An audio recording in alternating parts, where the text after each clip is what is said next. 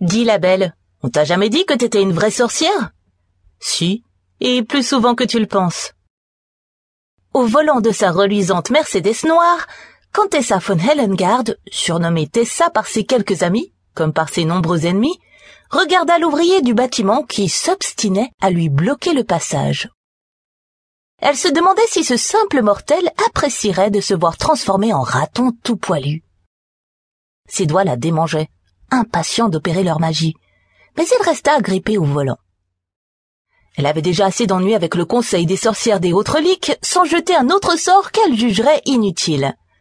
Si elle était retenue plus longtemps, elle arriverait en retard au conseil.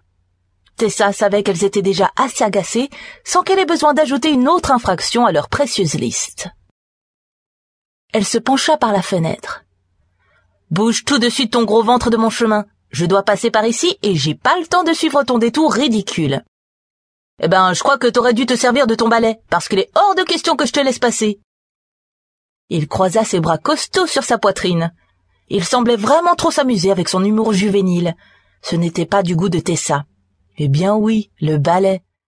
Elle fit vrombir le moteur pour lui faire comprendre qu'elle ne plaisantait pas. Il ne pourrait pas dire qu'elle ne l'avait pas prévenu. Elle releva ses manches de dentelle noire et montra la barricade orange et blanche du doigt. Dernier avertissement, pousse-toi de là et enlève ce truc de mon chemin. Il lui rit au visage.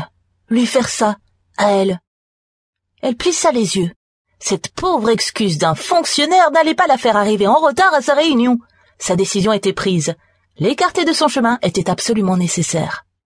Elle pourrait faire comprendre ça aux membres du conseil, à condition d'arriver à l'heure.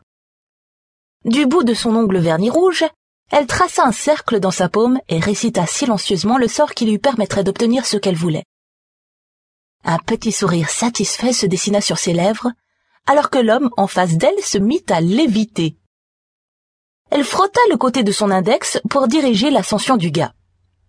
Son air choqué, sa colère et son torrent d'injures ne la touchaient pas du tout. Il continua de se débattre même quand il se retrouva accroché à la grande grue par le fond de sa salopette. À plus de dix mètres de haut, elle pouvait à peine entendre ses grossièretés. Après une dernière chiquenaude rapide au-dessus de sa paume, Tessa attendit que la barricade s'envole sur le côté de la route et s'écrase sur un tas de pierres. Elle fit au revoir de la main l'ouvrier et poursuivit son chemin. L'imbécile ferait mieux d'arrêter de se débattre, sinon son slip allait bientôt lui faire mal.